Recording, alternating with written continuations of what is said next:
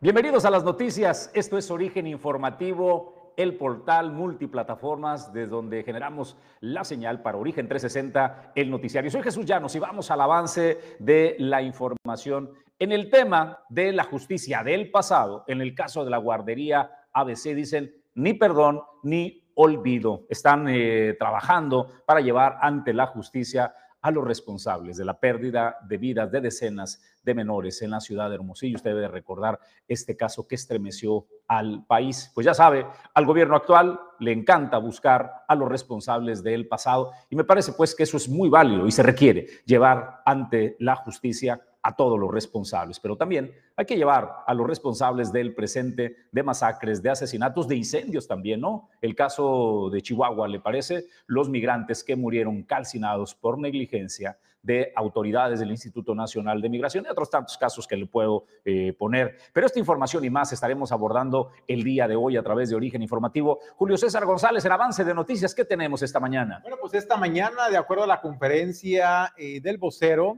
de la Mesa de Construcción de Seguridad y la Paz en el Estado de Colima, Francisco Javier Almazán Torres, informó, mejor dicho, anunció que eh, la disminución del índice de criminalidad en el estado de Colima ha bajado, escuche usted, 7.8%. Dice que eh, no es lo, esperado, sin embargo, esto marca y es un indicio que se está avanzando en aras de recuperar la paz y la seguridad de las familias colimenses. También Francisco Almazán Torres informó que eh, el, el hay, ya hay un sentenciado a 80 años de prisión. ¿Usted recuerda el caso del el secretario de Turismo de la administración de José Ignacio Peralta Sánchez, donde un menor de edad eh, perdió la vida en su domicilio en una situación eh, pues de privación ilegal de la libertad por parte de unas personas que se colaron al domicilio. Bueno, ya hay un sentenciado 80 años de prisión y de eso también nos da los detalles el vocero de la Mesa de Seguridad y la paz en el estado de Colima. Desde luego también le comento, el diputado federal Riul Rivera pues está pugnando para que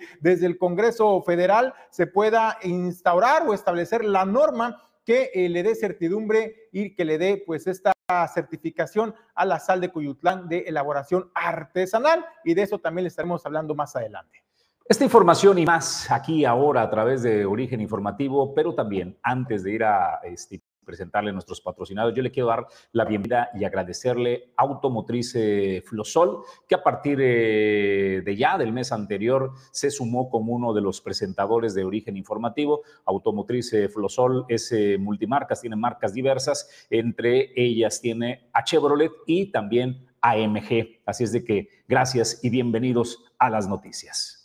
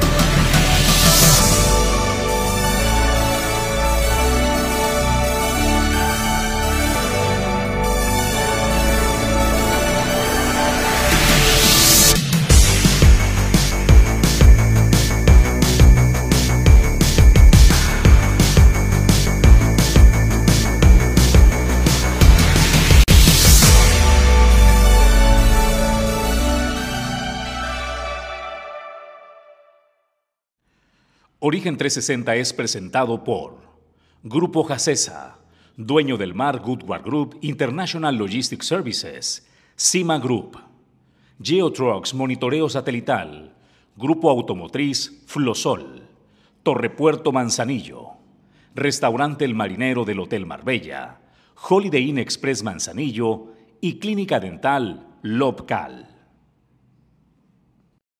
Pues bienvenidos a las noticias. Vamos al tema editorial de esta mañana. Dicen que para el tema de la guardería ABC, a 14 años de este incendio que estremeció no solo a los mexicanos, sacudió al mundo y a las conciencias. Allí, allí desafortunadamente niños y niñas perdieron la vida. Hablamos de 49 eh, menores que eh, fallecieron en el incendio de esta guardería. A 14 años siguen las marchas en Hermosillo para exigir justicia por la tragedia que allí se presentó y que bueno, quienes eh, encabezan el gobierno de hoy dicen que van, van para presentar la justicia buscar a los responsables del pasado, en este caso de la guardería ABC Julio César González. Bueno, Jesús, sí fue precisamente este 5 de junio que ya se cumplieron 14 años de esta tragedia en la guardería ABC en Hermosillo, Sonora, donde pues estos 49 pequeños perdieron la vida en un incendio, donde también resultaron lesionadas personas y personal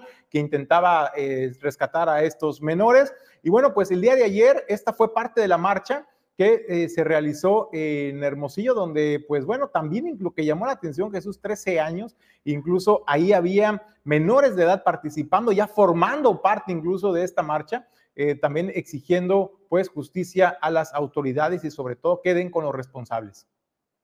Bueno, pues esas son las imágenes de de lo que fue la guardería en su momento. Jesús, actualmente así se encuentra la guardería con estos muros, con la fotografía, los nombres de los menores que perdieron la vida. Desde luego se ha vuelto ya también un sitio eh, pues de culto para las familias de los eh, menores fallecidos en 2019 en la guardería ABC. La pregunta es, por ejemplo, Jesús, ¿qué es lo que están haciendo las autoridades actuales del gobierno federal actual? Porque hay que recordar que en campaña el presidente de la República también se había comprometido, se había comprometido a hacer justicia a los familiares de estos pequeñitos Jesús de la guardería ABC y se comprometió a dar con los responsables. Hoy en la recta final de la administración del presidente Andrés Manuel López Obrador, pues no se tiene ni siquiera ni siquiera un adelanto de las investigaciones, no se tienen tampoco a los responsables, cuando, pues bueno, se sabe también, Jesús, que eh, los administradores, los propietarios de la concesión de la guardería, pues eran parientes, eran familiares directos de Margarita Zavala, la entonces primera dama, esposa del presidente Felipe Calderón Hinojosa.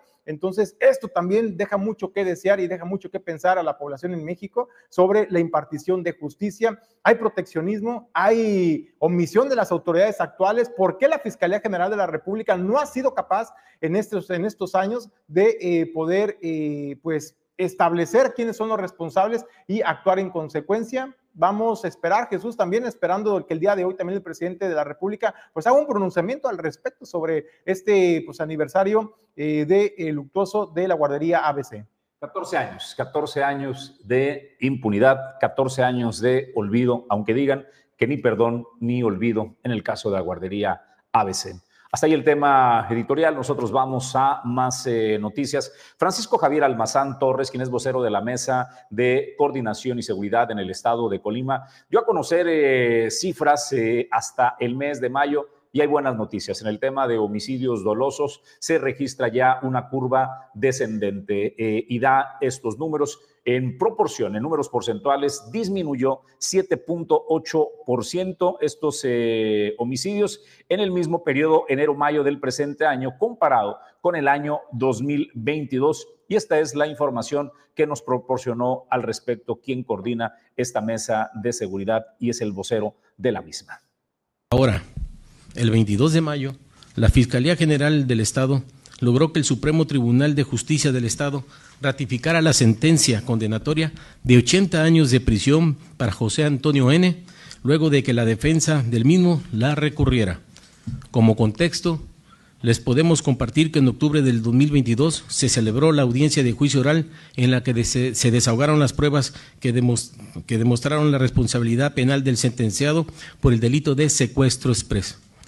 En hechos ocurridos en marzo del año 2019, cuando Jesús Antonio N., en compañía de coautores, ingresaron al domicilio de un exfuncionario de la administración pasada, ubicado en la colonia Las Palmas, donde se encontraban las víctimas, quienes fueron privadas de su libertad para despojarlas de sus pertenencias y donde una de ellas fue asesinada.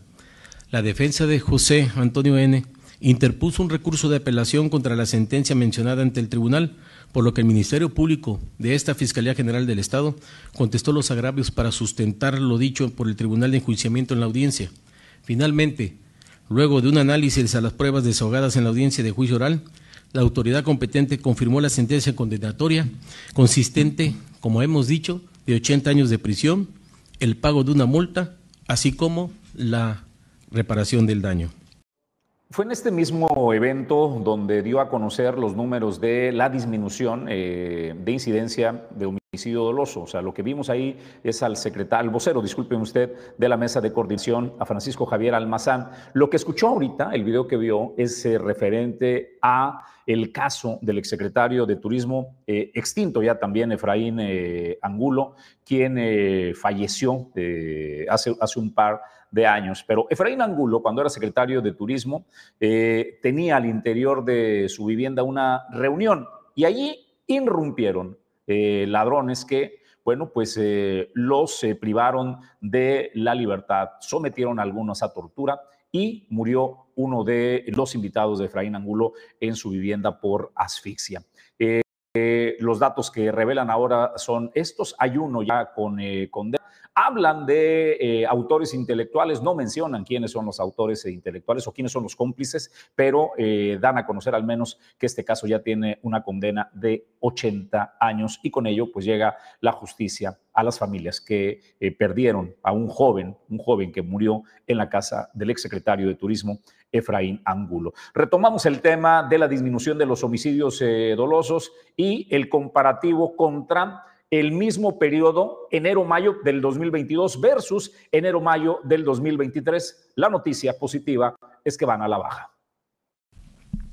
En la semana del 19 al 25 de mayo se lograron 76 detenciones y se registraron 16 homicidios dolosos, mientras que en la semana que comprende del 26 de mayo al 1 de junio tenemos registro de 21 homicidios dolosos y de 74 detenciones.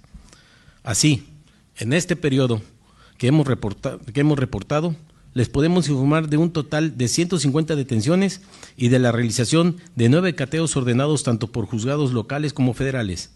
En esta última quincena hubo una reducción considerable de homicidios dolosos en las últimas dos semanas respecto a la quincena previa, siendo un 17% menos, pasando de 45 a 37 homicidios dolosos.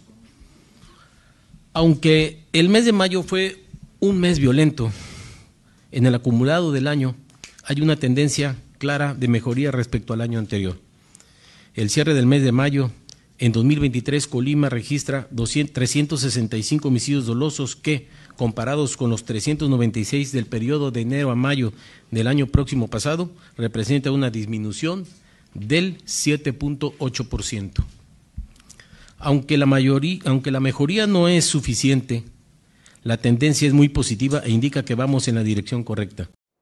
Bueno, pues ahí está, escuchó 7.8% la disminución de la incidencia delictiva. Eh, señala que pues no es lo esperado, no es lo deseado desde luego, pero eh, se está avanzando y se está en la dirección correcta, lo que dice pues el vocero. Desde luego, cabe recalcar que esta mesa, esta mesa de seguridad para la construcción de la paz en el estado de Colima, está conformada por los tres niveles de gobierno, por las autoridades de seguridad de los tres niveles de gobierno. Entonces, ah, pues ahí está el reconocimiento al esfuerzo y señala también el vocero, bueno, hace falta todavía afinar, afinar la estrategia. En otro, nomás hacer una precisión también respecto a lo que informaba Francisco Javier Almazán Torres, el vocero, eh, los 80 años que se le dictaron de sentencia a esta persona eh, fue, y lo señalaba, era por eh, la privación ilegal de la libertad, ojo. No en ningún momento que haya responsables directos por el homicidio del menor de edad que perdió la vida en dentro de la casa del exsecretario Efraín Angulo, y eso también es importante señalarlo. Otro tema que no hay, que no hay justicia también para las familias de este pequeño. Y bueno, pues secretario de Seguridad Pública del Gobierno del Estado, Alfredo Castillo Báez, señaló habló sobre las cartulinas amenazantes puestas por grupos criminales en el estado de Colima, donde señalan de eh, cómplices a elementos de su Dirección de Seguridad Pública Estatal. Al respecto, dijo, sí, reconocemos estas cartulinas y se abre una carpeta y se investiga de oficio a los elementos señalados y esto se hace por protocolo. Entonces, esto es lo que informa. En todo lo que se refiere a cartulinas que, aparecen, claro que se toman cartas en el, asunto, independientemente que se abre una carpeta de investigación en la Fiscalía del Estado, eh, por parte de asuntos internos, se, se, toma en cuenta todo, claro. Es una cartulina que no es una formal denuncia y si alguien tiene algo que denunciar, con mucho gusto pueden acudir al Ministerio Público y se sigue por los conductos que deben atenderse este tipo de, de situaciones. Sin embargo, no se hace a un lado, se toma en cuenta la información y se investiga. Así es. Group, 21 años de ofrecer soluciones logísticas en los principales puertos del país. Movilizamos más de un millón de contenedores en el 2022 en diversos puertos de México. Contamos con recinto fiscalizado estratégico, punto de inspección fuera del puerto, más de 70 mil metros cuadrados para maniobras y espacio para más de 225 mil TEUs. Imparables. Cima Group. Grupo Jacesa. Más de 30 años en Manzanillo. Cuenta con la mejor terminal de carga general de los puertos de México. Terminal de servicios, transporte y servicios aduanales. Si deseas importar o exportar desde Manzanillo, Grupo Jacesa es tu aliado confiable.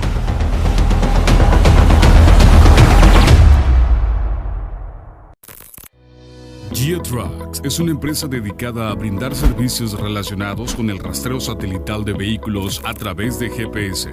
Por más de cinco años, en Geotrucks nos hemos caracterizado por ofrecer a nuestros clientes soluciones y planes a la medida, sin importar el tamaño de la flotilla o el giro de la empresa. En Geotrucks entendemos que todos nuestros clientes son prioritarios y para cada uno de ellos tenemos una opción que les ayude a mantener siempre conocimiento de datos exactos que ayuden a medir el rendimiento de sus operaciones. Si estás buscando comprar, rentar o migrar tus equipos GPS, sin lugar a duda, somos tu mejor opción. Capacitaciones, soporte 24/7 y atención de calidad que no encontrarás en ningún otro lado. Por seguridad y para tu tranquilidad, GeoTrucks, tu mejor opción en rastreo satelital.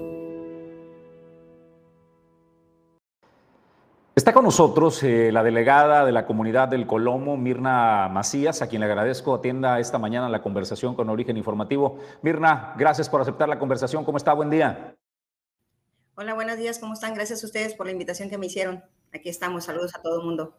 Mirna, eh, lanzó usted en sus redes sociales una convocatoria a una reunión eh, el día de hoy eh, a las 11 de la mañana en la esquina de Telégrafos a los vecinos de esta comunidad del Colomo. Entiendo que la base de esta convocatoria es la preocupación para evitar que su comunidad sea inundada y están lanzando una advertencia a las autoridades que están realizando obra ahí de los riesgos que corren. Denos el contexto, por favor, coméntenos de qué trata el tema, Mirna. Sí, mira, eh, esto no es tanto así una invitación de mi parte, simple y sencillamente es una invitación que se está haciendo por parte de Sedatu, eh, imagino es el estado de Colima, en la cual están eh, citando a todos los ciudadanos a conformar parte de lo que viene siendo el comité que se forma de acuerdo a cada una de las obras que se hacen aquí en, en donde quiera que sea, en Manzanillo, en donde sea. Esta obra es el de Contraloría. Eh, el comité que se va a hacer es de Contraloría Social, en la cual pues tenemos entendido que nosotros como ciudadanos estamos eh, prácticamente obligados para venir a participar y estar al pendiente de los recursos económicos, cómo se están eh, generando o implementando en lo que viene siendo la obra. Pero la invitación que yo estoy haciendo urgente con los ciudadanos es a que realmente participen. ¿Por qué? Porque ustedes lo saben, las fotografías que puse fueron del 2020, donde ya tuvimos una afectación de lo que viene siendo arriba en el libramiento, donde se abrió la carretera, eh, se metió recurso económico y demás, pero el problema es de que baja demasiada tierra de lo que viene siendo la parte cerril hasta lo que es aquí en el jardín. Entonces, esta parte a mí me preocupa porque el año 2020 se hizo una inundación, se llenó de tierra todo el jardín, todas las dos calles que están aquí a la par, pero ahora como hay una reducción con esta obra, a mí me preocupa porque se va a hacer prácticamente un cuello de botella en la cual va a agarrar una sola corriente y esta parte es sumamente preocupante porque los niveles de tierra que bajaron en ese entonces, en el 2020, o sea, son unos niveles ya de prácticamente un metro de altura, habiendo la tendida en todo lo que es el jardín. Ahora entonces, con esta reducción que nada más tenemos una sola calle ya y la construcción que está en la obra, pues sí, eh, viene, espero no ser extremista, pero esto es para que la gente venga y exija que realmente se hagan unas obras que sean funcionales para todos nosotros. ¿Cuál es la preocupación? Que nos inundemos de tierra y agua ahora en estas lluvias o en las próximas, en otros años, si no se hace una obra de acuerdo a, a las necesidades que tenemos aquí en el Colomo. Oye, delegada, platícanos, ¿qué obra se está realizando en esta zona del Colomo, en esta zona centro de esta comunidad? Y pues llama la atención porque pues normalmente las autoridades se les ocurre hacer obras en vísperas de lluvias cuando saben que se pueden eh, agravar las afectaciones por inundaciones? Mira, en esta parte yo no puedo echar culpas que sea una víspera de lluvias ni nada. ¿Por qué? Porque se empezó en, en marzo, en esta parte de la obra. Eh, aquí se trata de que se apresuren, pero traen poco personal. Incluso ese personal están moviéndolos de aquí a las otras cuatro o cinco obras que traen en Manzanillo. O sea, las mismas empresas no traen un orden de seguridad y de personal de acuerdo a lo que viene siendo la necesidad de la magnitud de cada una de las obras. En esta parte, eh, lo que está haciéndose supuestamente aquí en el Colomo es un embellecimiento de lo que es nuestro jardín, pero un embellecimiento donde yo les estoy comentando incluso al ingeniero Juan Manuel de aquí del municipio de Manzanillo, al arquitecto Williams, que es otro de los encargados en esta, en esta obra, y no recuerdo, eh, Mario se llama, creo, el encargado de vigilancia en el sentido de supervisión a obra, que creo son de las cinco obras en, Manzanillo a niveles eh, federal. En esta parte yo les pregunté, le digo, ¿traen ustedes algún estudio en el cual ustedes sepan cómo es la corriente de agua de aquí, de esta, de esta colonia, de este centro del de, Colomo? No, pues que se hizo un estudio, dicen ellos, se hizo un estudio para hacer esta obra. No es cierto. Yo les he proporcionado las mismas fotografías que han ustedes visto en el Facebook, videos que yo he tomado, lo que me ha tocado ya las aguas pasadas como su delegada aquí en el Colomo. Realmente no traen un estudio. Entonces, en esta parte a mí sí me preocupa porque porque realmente vamos a padecer una inundación. Las personas aquí en esta avenida eh, Benito Juárez va a terminar inundadas en tierra. Y si a eso le pones la suma de lo que viene siendo la reparación que están haciendo en la autopista, en la, ampliación, ustedes bien saben que año con año el arroyo de la Floreña se sale en la autopista, se brinca. Ahora con estas afectaciones, con estas remodelaciones que están haciendo allá, nosotros vamos a tener y vamos a quedar como lo que viene siendo una alberca. No hay hasta ahorita que yo sepa, no nos han invitado al ayuntamiento para saber un plan de, de contingencia, un plan que digan, oye, en dado caso tengan un desastre, ¿qué hay que hacer? O sea, lo que estoy haciendo yo nada más es comunicarme con los ciudadanos pidiéndoles que ellos mismos protejan sus viviendas, protejan sus bienes, protejan lo que viene siendo su patrimonio y que ni se diga de las vidas humanas de ellos mismos. Oye, delegada, preguntarte, eh, pues llama la atención que las autoridades hablen de esta obra pues solamente hay que decirlo de mera imagen delegada, pero no están atendiendo los problemas de fondo que preocupan a las familias del Colomo, como es el tema de las inundaciones. Se habla de embellecimiento, pero no se habla de infraestructura hidráulica precisamente para darle eh, un encauzamiento correcto a todos estos eh, afluentes de agua que bajan del cerro y que incluso terminan en la parte baja, ya llega de la autopista. Incluso esa es una de las cosas que yo les dije de un, de un siempre cuando recién entré aquí con las peticiones que se hicieron. Era darle el cauce del agua hacia las orillas de los arroyos, que tenemos dos, uno aquí en el centro del Colomo, por la parte de, Cristóbal Colón, y la otra lo que viene siendo acá por la colonia 5 de Mayo.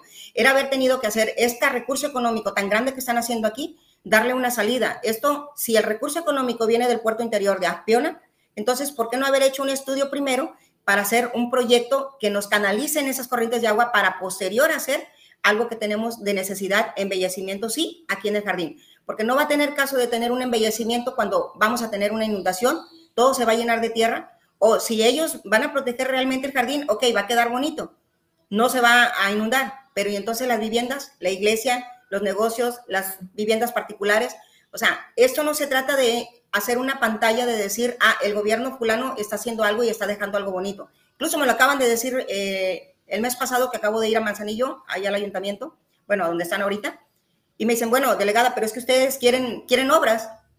A ver, no es así como nosotros ocupamos las obras, ocupamos obras bien hechas, que estén planteadas y planeadas para las necesidades de lo que nosotros requerimos. Estamos ocupando, sí, pero con seguridad, no nada más una obra de embellecimiento, dale una, una manita de gato y ya. Están invirtiendo unas cantidades exageradas de dinero. O sea, la gente viene y me pregunta, oye, ¿qué están haciendo aquí? No lo sé, le digo, es una obra de cinco, tiene nada más de, de profundidad 5 metros por 3 de ancho, más o menos tengo entendido las zapatas. Las zapatas para una construcción de cuartos de 2 por 3. O sea, la verdad, la verdad, no entiendo para qué tanto gasto. Pues, eh, delegada, entendemos eh, la preocupación de los habitantes, entendemos su preocupación, ahí está el llamado a las autoridades eh, correspondientes. son recursos de la SEDATU, del Gobierno de la República, que están siendo canalizados a través del municipio y es entonces el primer respondiente, el municipio de Manzanillo, quien tiene que darle atención a este tema, delegada, solamente para entenderlo. Mira, yo tengo entendido que el recurso económico supuestamente salió de Aspiona, manejado por el gobierno federal, ya lo que viene siendo Sedatu, vinieron a firmar el convenio sobre las cinco obras que son aquí en Manzanillo. En esta parte es donde no tenemos todavía nosotros el conocimiento. Espero que al rato a las 11 de la mañana que sea la reunión nos den conocimiento de cuánto es el presupuesto que se está invirtiendo en esta obra, eh, cuánto tiempo es el que se van a llevar en la construcción, porque supuestamente yo tengo nada más por el run run entendido que son de a 8 a 9 meses. Bueno, yo tentativamente le estoy dando un año.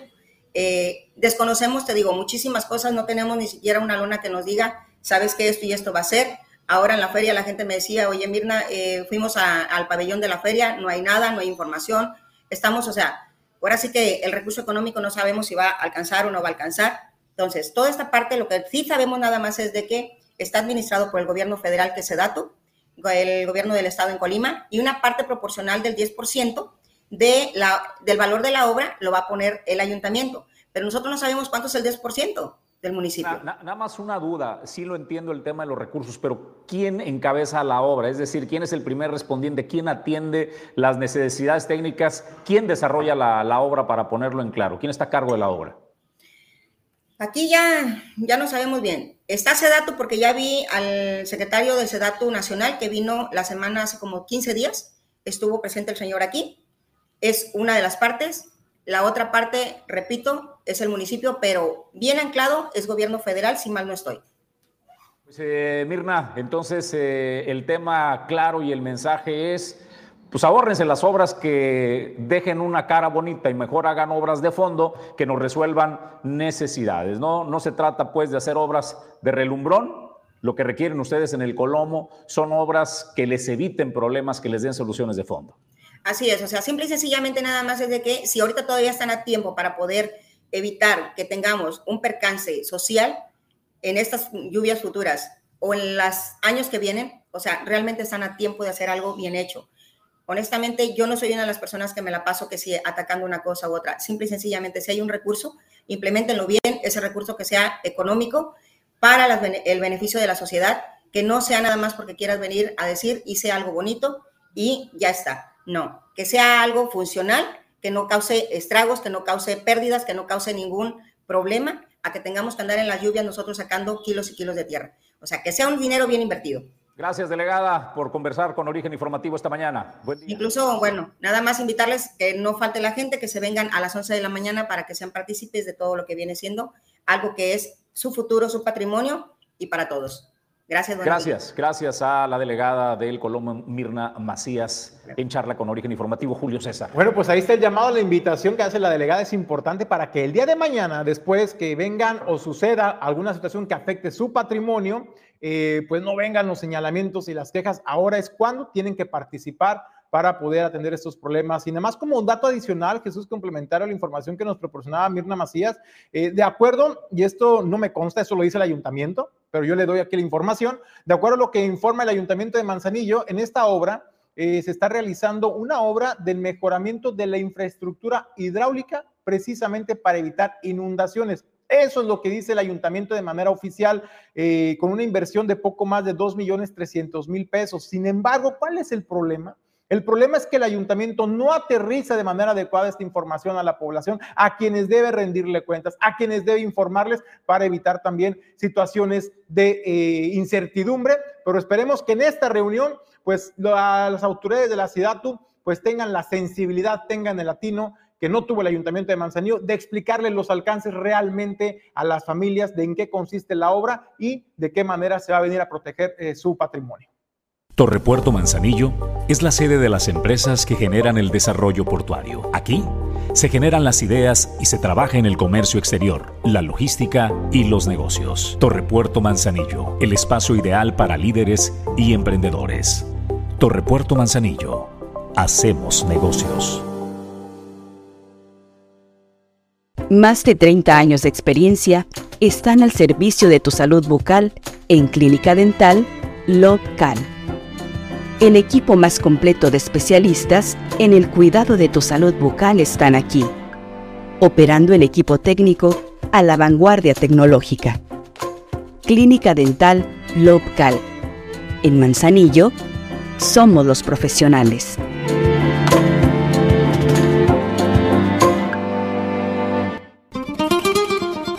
el ícono de la cocina española en Manzanillo. Restaurante El Marinero del Hotel Marbella. Ven a disfrutar los mejores platillos con los sabores auténticos de España. Restaurante El Marinero del Hotel Marbella. El ícono de la cocina española. Bueno, pues en más información, el diputado federal por el Partido Acción Nacional, Riul Rivera, informó que se está trabajando y se está impulsando desde el Congreso Federal, pues esta iniciativa para que se apruebe la norma que certifique a la sal de Cuyutlán como un proceso artesanal. Esto no solamente le va a venir a dar un valor agregado de manera oficial a la sal de Cuyutlán, sino también a mejorar los procesos de producción y sobre todo, pues cuidando siempre la salud de las familias y esto es lo que expone el diputado Riul Rivera.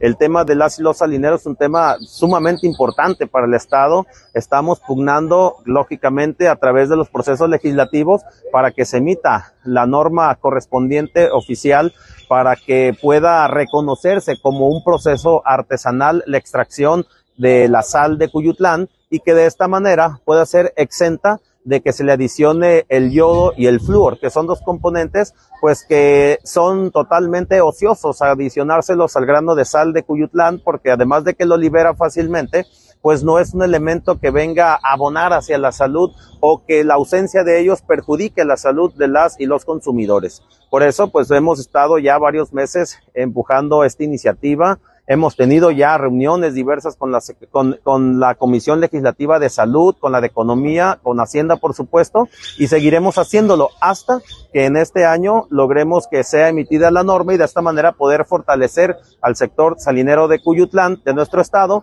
porque eso les permitirá comercializar el volumen que producen, pero además comercializarlo al valor que realmente le pertenece. Con esto vamos a fortalecer la economía del Estado, pero también la fortaleza económica de las y de los salineros que desarrollan la actividad aquí en nuestro estado de Colima. El camino de Secretaría de Salud, COFEPRIS, más o menos por dónde están dando. Todo estamos manejando desde la Comisión Legislativa en San Lázaro.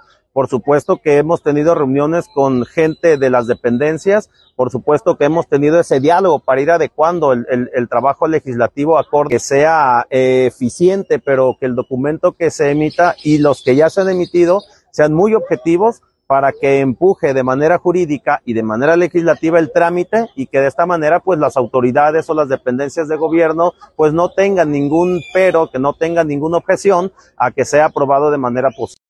Bueno, pues ahí está lo que expone el diputado Riul Rivera, impulsando también desde el Congreso para que se pueda dar esta norma oficial mexicana para poder certificar a la sal de Cuyutlán como artesanal de un proceso eh, artesanal, persona artesanal y darle ese valor agregado y distintivo, desde luego. Más información y hablando precisamente de productores, eh, pues el diputado Alfredo Álvarez habló sobre la importancia de contar con una ley agroecológica en el estado de Colima. ¿Sabe por qué? Bueno, pues esto es para no solamente garantizar la calidad de los alimentos que se producen en Colima, sino también los procesos, certificarlos e ir tramitando e ir avanzando y dejando los pesticidas, los fungicidas por eh, otros insumos de manera natural y que sean menos dañinos para, para, el medio ambiente, pero también para el consumo humano. Y esto es lo que expone el diputado Alfredo Álvarez.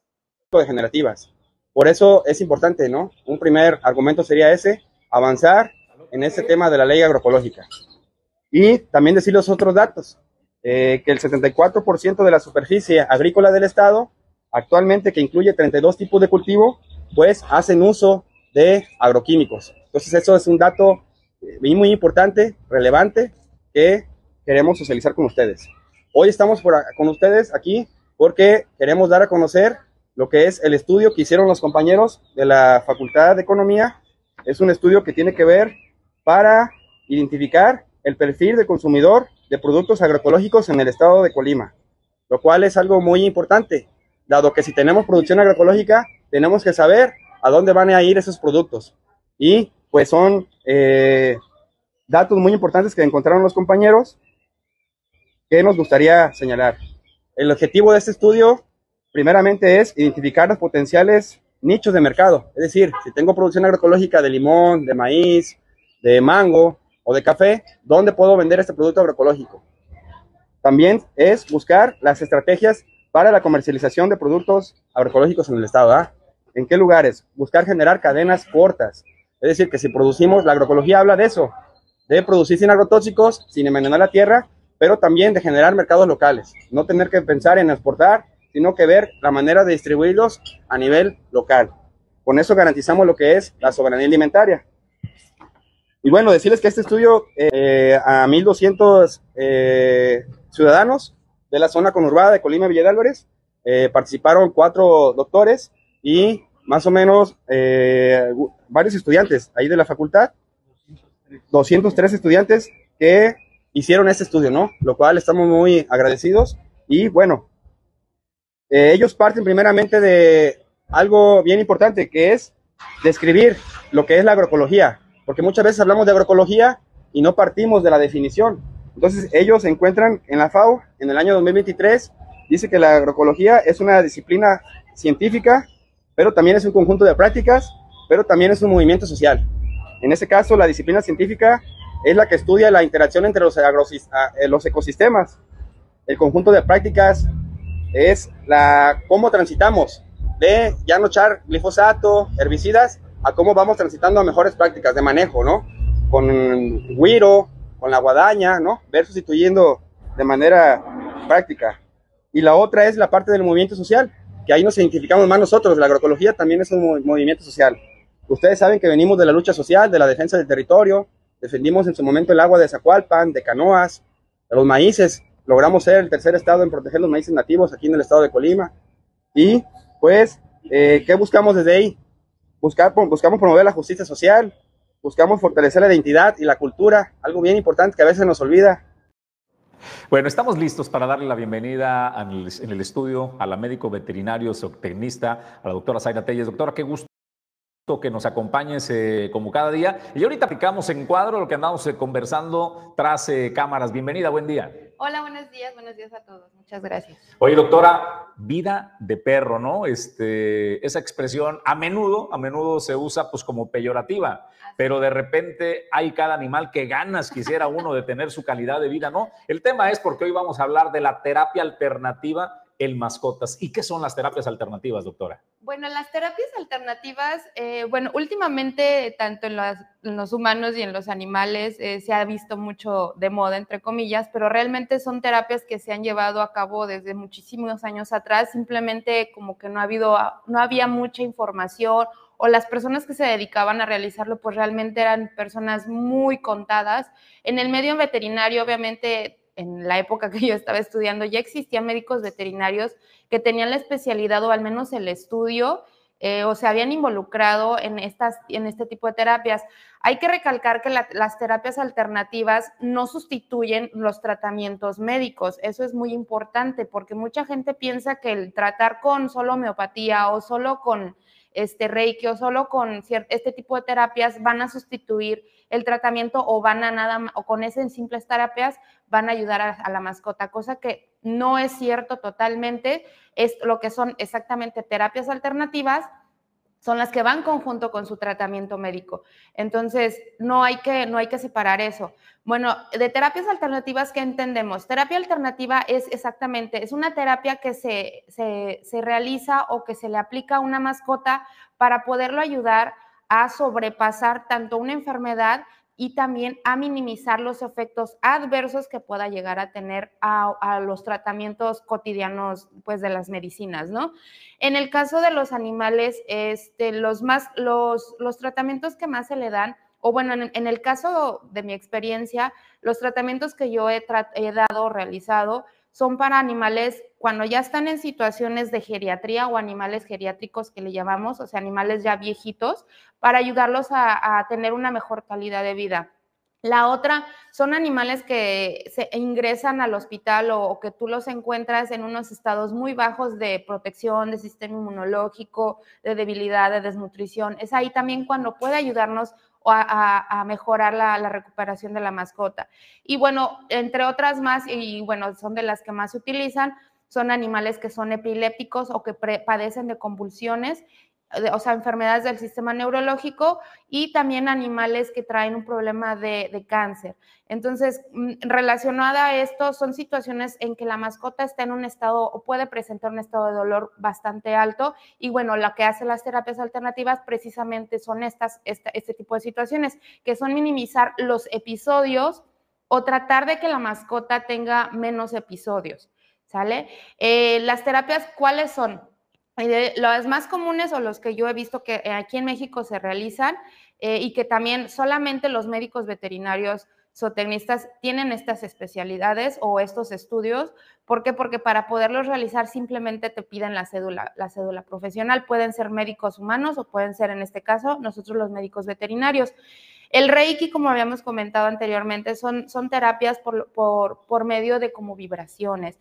Entonces, eso se utiliza mucho en, grandes especies, en caballos, yo los he visto en, vacas, en borregos, en animales como de granja, por así decirlo, y también en perros, pero lo que yo más he visto es en animales de talla grande.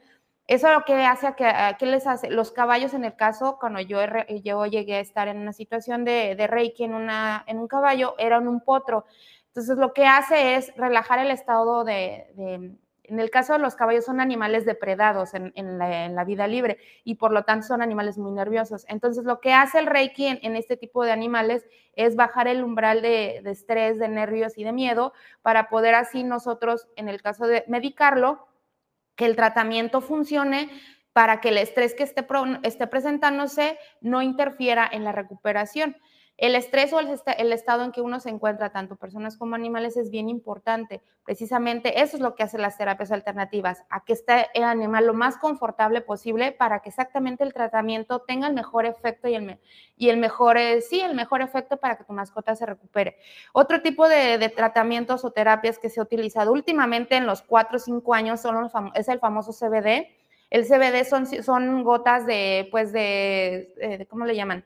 De... Eh, diluciones de... O sea, sin el THC, sin la sustancia psicotrópica, exactamente. el extracto del cannabis, ¿no? Así, exactamente. Es bastante bueno, la verdad. Yo he visto muchísimas, no recuperaciones, pero sí, por lo menos, yo los he utilizado en animales que presentan convulsiones o, ataques de, de, epilepsia, que en lugar, no, le, no es que se le deje de, no se le quite, más bien lo que hace es que prolonga la presencia entre una y otra. O sea, si a tu perro le daba una vez a la semana, lo que hace el CBD se lo puede alargar a un mes, dos meses. Obviamente las terapias eh, alternativas siempre son un poquito más lentas, o sea, no vas a ver el efecto como una medicina normal de que en, horas tú ya vas a ver que el perro ya no tiene dolor. Entonces, sí hay, que estar conscientes que estas terapias, por lo mismo de que son alternativas, obviamente también son muy, largas de ver sus efectos. Esa es otra terapia. La otra terapia es la acupuntura. Es súper, la, acupuntura en Estados Unidos ahorita está como que muy en, boga. ¿Por qué? Porque sí se ha visto que sobre todo, como les comentaba, en animales de problemas geriátricos, bueno, de, de, de problemas que se les presenta en la vejez, les ayuda bastante en la recuperación y sobre todo, no tanto en recuperación, sino a manejar el dolor. O sea, un perro a veces no come por dolor o no, no camina por dolor. Entonces, lo que hace este tipo de terapia es estimular el sistema neurológico musculoesquelético para poder bajar el nivel de dolor y así que el perro tenga mejor calidad de vida. Y también a los perros que tienen eh, pues ya problemas de, de, cáncer, lo que les ayuda es exactamente ayudar a, que su sistema inmunológico se refuerce o que por lo menos las terapias no sean tan agresivas para su cuerpo y también para tener menos dolor, porque desgraciadamente el cáncer en todas las personas, todos los mamíferos, todo, dice, o sea, está, está presente o está estudiado de que es una de las enfermedades más dolorosas independientemente de tipo de, cáncer. Y bueno, entre otras terapias está la homeopatía, está, también es utilizada, antes era más utilizada, ahorita ya bajó, yo siento que lo ha sustituido mucho el CBD y bueno, también existe la homeopatía, existe el reiki, existen los cataplasmas, existe la, bueno, lo que es la hidroterapia no es tanto alternativa porque sí es fisiológica, o sea, es física y también te ayuda bastante. Y es la homeopatía. Y bueno, esas son como que las más, este, como ahorita presentes que existen y que de hecho en, el mismo consultorio les preguntamos que si, eh, pues ustedes en el caso de, serían capaces o si se permitirían tener el tiempo de poder realizarle o llevar a terapias de este tipo a sus mascotas. Y es ahí cuando nosotros conjuntamos más ayuda para que tu mascota se recupere y tenga la mejor calidad de vida. Eso es lo que te iba a comentar, doctora. A final de cuentas, el buscar ese tipo de terapias alternativas a la medicina tradicional eh, veterinaria es buscando mejorar la calidad de vida de nuestras mascotas, pero también, por ejemplo, en el puerto de Manzanillo, y es la pregunta, ¿dónde podemos encontrar eh, estas alternativas ¿no? a la medicina tradicional veterinaria? Preguntarle, ahí en la clínica eh, MyPet, ¿pueden eh, encontrar esas opciones? Sí, claro, ahorita ya la venta del CBD a nivel nacional ya es un poco más libre y más así. En animales tal cual una, una marca que, que, exista no hay todavía, en Estados Unidos sí y en otros países, pero nosotros, bueno, al menos en el caso personal, yo tengo colegas que importan, lo, importan el producto, no es totalmente legal, entonces, este, y va, hay una dilución mm, de la misma solución de un humano, se hace una dilución pero obviamente solo tiene que hacer alguien que, que ya está como que ya eh, era experto en ese tema. Eh, se hacen unas otras diluciones y esa es la que, la que a mí me venden y que yo les puedo conseguir a mis clientes. Lo que también les manejo es la homeopatía, es un poquito más lenta, yo la he visto. No, es no te puedo decir si te sirve o no te sirve, simplemente existe, se la puedes dar sin ningún problema, pero es lo que siempre les comento, nunca hay que sustituir la terapia aquí, la médica con ese tipo de terapias. ¿Dónde te podemos encontrar, doctora? Estamos en Veterinaria Móvil Maiped, en Reforma Agraria número 4, en la Colonia Pacífico, en la zona de Las Brisas. Y también estamos presentes en redes sociales como Veterinaria Móvil Maiped en Facebook y, e Instagram. ¿Citas, doctora? Eh, todo es en WhatsApp, 314-376-0081. Me pueden dejar un WhatsApp y por ahí hacemos una cita. Muchísimas gracias a la médico veterinario zootecnista Zaira Telles de MyPet en Origen 360. Buen día, doctora. Todo inicia con el sueño de conectar el mundo por mar, aire y tierra. Dueño del mar Goodward Group, más de 80 años de ser el operador.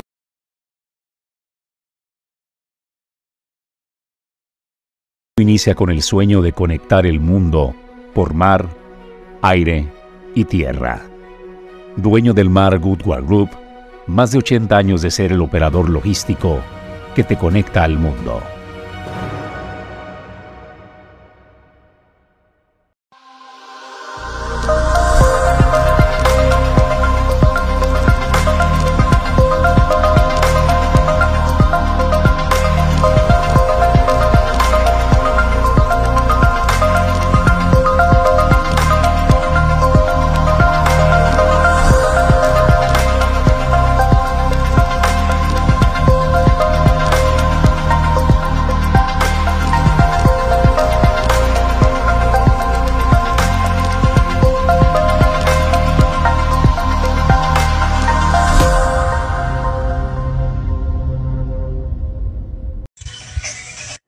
De Colima geográficamente es privilegiado, eh, del mar a la montaña es un eh, eslogan de eh, posicionamiento turístico, pero eso habla también de nuestra diversidad de geografía y a los riesgos a los que estamos sometidos, ¿no? Ya sabe, somos una zona de gran influencia pues sísmica, donde nos vemos sometidos a ellos y también estamos expuestos a fenómenos hidrometeorológicos y bueno, arranca oficialmente la temporada. Yo por eso agradezco a Eric González, el director estatal de Protección Civil, el poder charlar esta mañana de este tema. Eric, ¿cómo estás? Buen día. Hola, buen día.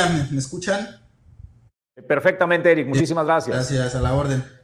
Pues Eric, que se instala el comité técnico para atender los fenómenos hidrometeorológicos de la temporada de lluvias y ciclones tropicales 2023. Sí, eh, precisamente dentro de las figuras que contempla la Ley Estatal de Protección Civil, se señala que se podrán designar comités técnicos asesores o comités técnicos científicos asesores para algunos tipos de fenómenos perturbadores de origen natural. Evidentemente en estos comités se establecen eh, unas mesas de coordinación con expertos en las áreas, precisamente pues para conocer eh, cuáles son los probables escenarios. Y precisamente derivado de esto, el día de ayer se instaló el Comité eh, Técnico Asesor para Fenómenos Hidrometeorológicos para este 2023 con la presencia de dependencias de los tres niveles de gobierno y expertos en el área, como son expertos de la misma Conagua, como hay meteorólogos de la Secretaría de la Defensa Nacional y gente del Centro Nacional de Prevención de Desastres, entre algunos otros que eh, van a tomar decisiones precisamente o medidas preventivas cuando exista la probabilidad de que algún fenómeno ciclónico ponga en riesgo a la población del estado de Colima. consultarte, ¿nos recuerdas cuántos fenómenos, cuántos ciclones se tienen pronosticados para esa temporada en el Pacífico mexicano? Hasta 22. Eh, hasta 22 eh, son los que se pudieran llegar a presentar. De 16 a 22, si mal no recuerdo, no traigo el dato ahorita, pero creo que, creo que ese es el dato. Entre los cuales eh, tenemos hasta 3 a 5 huracanes que pudieran ir de categoría 3, 4 y 5, que son los, los de mayor atención. Digo, ah, recordemos la velocidad de los vientos en estos son, son bastante importantes. Sin embargo, no es proporcional a la cantidad de lluvias. pero bueno, desde una tormenta tropical nos puede dejar afectaciones importantes hasta un huracán categoría 5, sin embargo sí hay que tener especial cuidado con ellos por el tema de los vientos, principalmente en los tres municipios costeros. Oye, Eric, también hay un tema muy importante. Sabemos que este comité sirve para ir organizando y previendo en caso de una situación de emergencia, eh, poder activar los protocolos de atención, por ejemplo, la instalación de los refugios temporales. Sabemos que con el tema del sismo, muchos planteles educativos en el estado que fungían o que se prestaban como refugios temporales en estas situaciones, pues resultaron afectados. ¿Ya tienen ustedes el balance, la redistribución de los refugios temporales y cuántos se pudieran estar eh, eh, habilitando en caso de requerirse? Mira, son dos, el año pasado trabajaron, o, bueno, se, se, hace un trabajo de revisión que ya inició este año. Eh, ya se concluyeron los municipios de Manzanillo, Tecomán, Armería. Ahorita están trabajando en Minatitlán.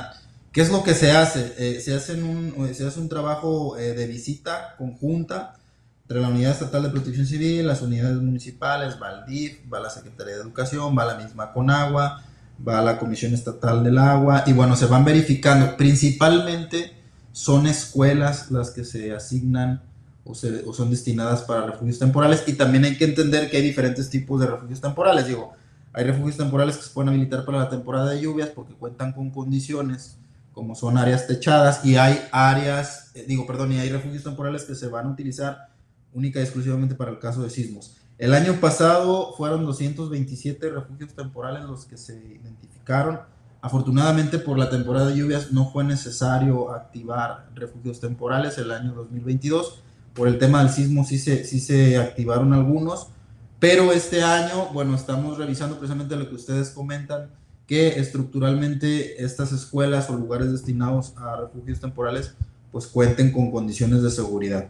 Eh, todavía no se concluye, todavía no tenemos el total, faltan todos los municipios del norte, falta Colima, Villa de Álvarez, Comala, Cuauhtémoc, eh, y bueno, esperemos ya estar terminando la brevedad posible y eh, se hace pública la plataforma, se hace pública la información donde estarían ubicados estos refugios.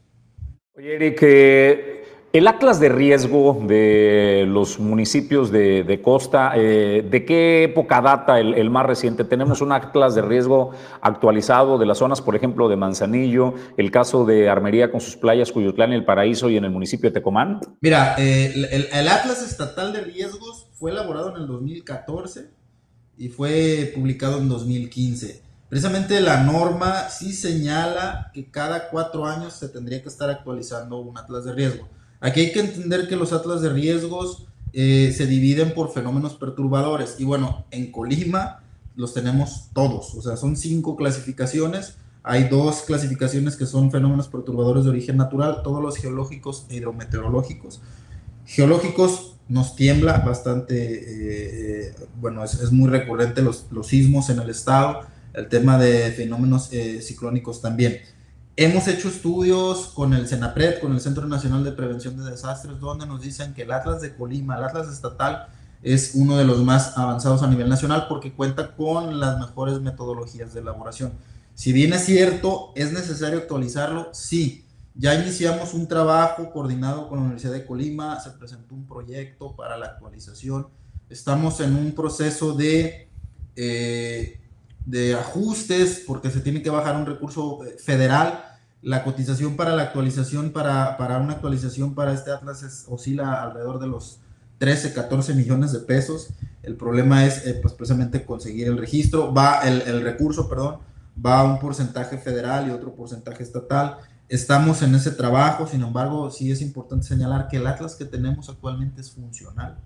Precisamente está o cuenta con condiciones para hacernos eh, las, eh, los escenarios probables de afectaciones por inundación Y bueno, también los atlas municipales eh, están actualizados hasta este momento.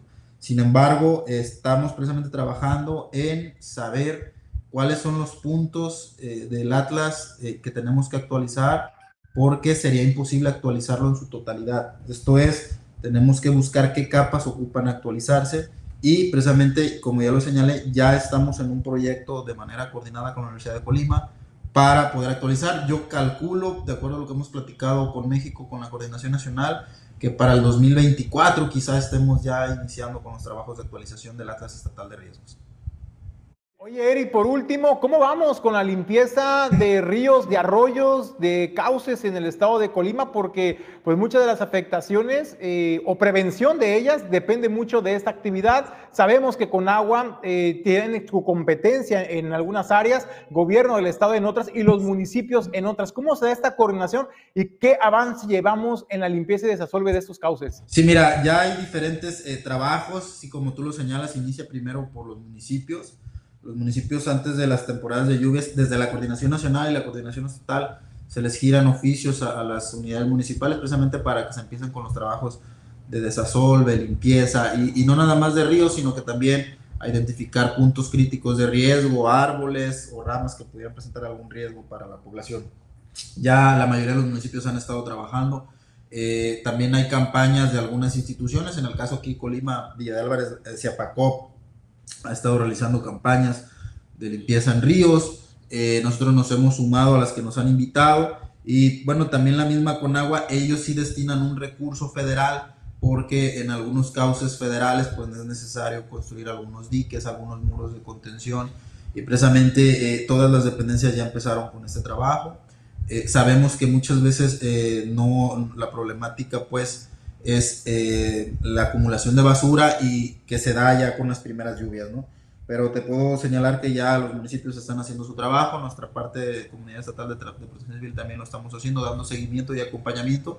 Y bueno, las dependencias federales también lo realizan porque eh, hemos visto que inclusive la misma Sedena se ha incorporado con personal a estos trabajos.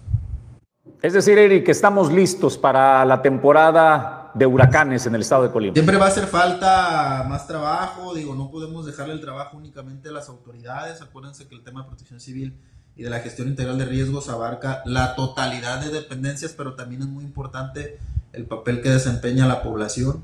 Eh, hacer la invitación a, a, seguir trabajando desde nuestros trabajos, centros de trabajo, nuestras casas, con nuestros planes familiares de protección civil, identificación de riesgos, evitar tirar basura, evitar compartir información falsa, eh, bueno, tener nuestros planes de acción, nuestros programas eh, precisamente actualizados para saber qué hacer en caso de...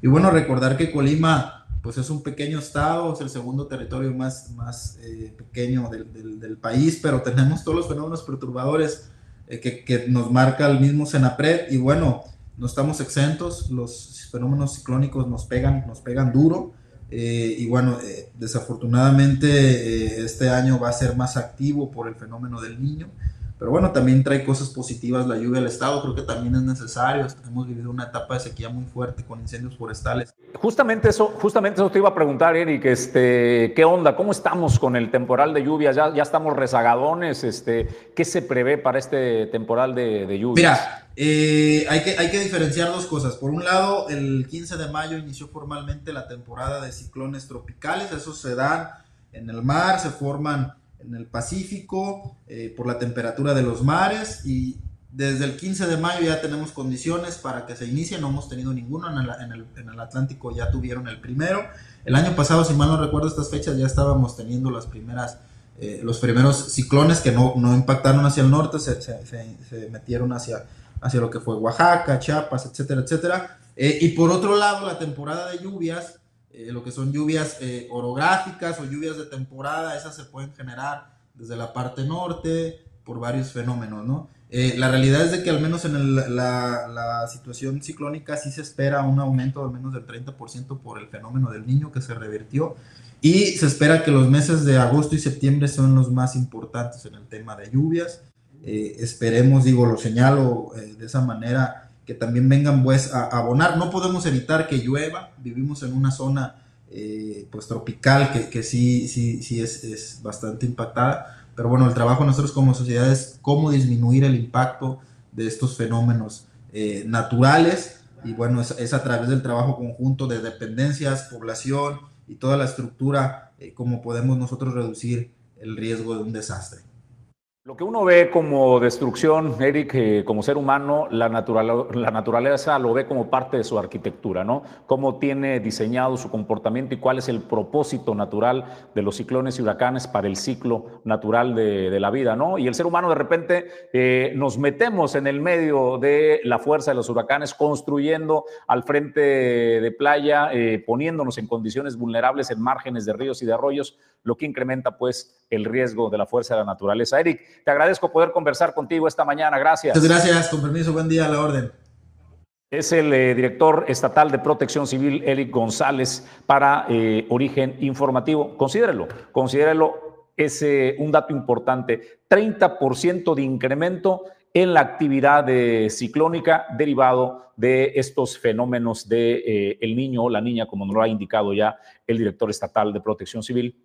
Nuestra parte como ciudadanos hay que estar preparados y también asumir nuestra responsabilidad. Vamos a otras notas y a más eh, noticias. Cuando se creó el distintivo de pueblos mágicos, no solo era el nombre, no solo era el atractivo y la belleza que representaba ser un pueblo mágico, había beneficios para la promoción y la difusión de quienes tenían el distintivo de COSABE. Nosotros tenemos un pueblo mágico que es icónico, el pueblo blanco de Comala. A raíz de la llegada de este nuevo gobierno, eliminaron, eh, ya sabe usted, fideicomisos, eliminaron la marca eh, de promoción de México y el tema del apoyo a pueblos mágicos, pues ese, ese no llega, nos lo dice el alcalde del municipio de Comala, donde señalan Felipe Michel Santana, pues que no hay apoyo alguno, no hay eh, apoyo por este distintivo de pueblo mágico.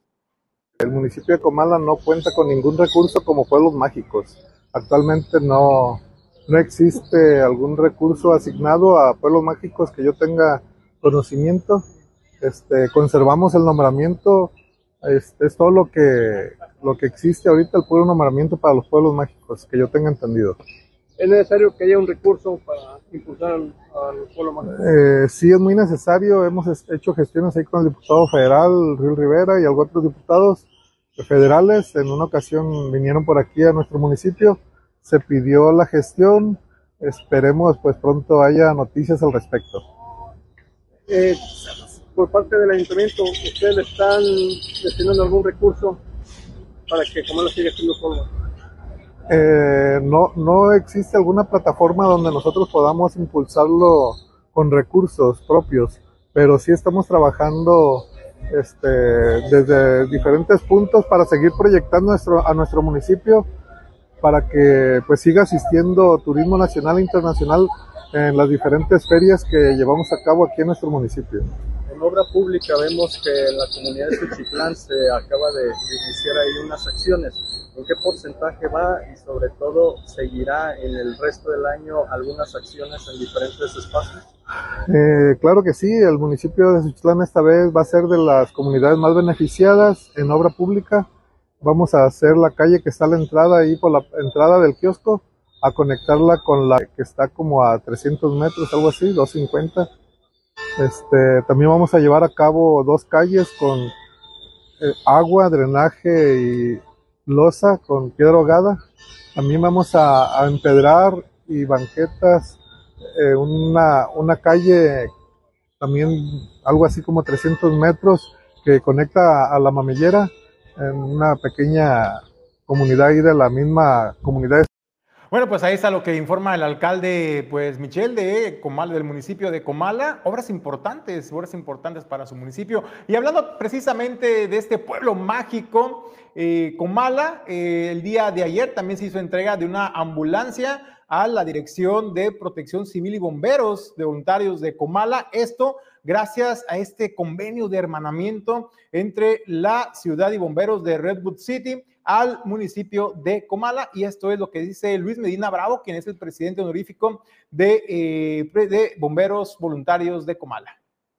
Esta ambulancia, el presidente municipal pidió un día eh, que estaba la necesidad de, una, un vehículo de emergencia porque la ambulancia que estaba ya realmente estaba en, condiciones eh, no muy óptimas.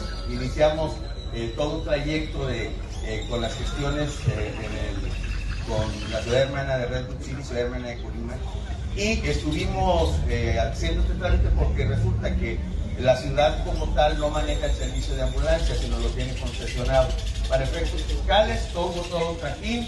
y al final de cuentas se, logró esta ambulancia. Después tuvimos otra situación eh, inconveniente cuando la trasladamos ya para acá. Nos tuvieron detenidos cinco días con la ambulancia en una aduana que se inventaron muy bonita en el estado de Sinaloa, justo en donde empieza Sinaloa y termina Sonora. Y bueno, afortunadamente aquí estamos. Agradezco mucho al Cabildo, porque sin el respaldo del Cabildo eh, no hubiera salido. Al diputado Riul, que fue la persona que nos ayudó a destrabar precisamente esta, esta situación en el estado de Sinaloa con el gobernador del estado y agradecemos mucho también tu presencia, diputado. Eh,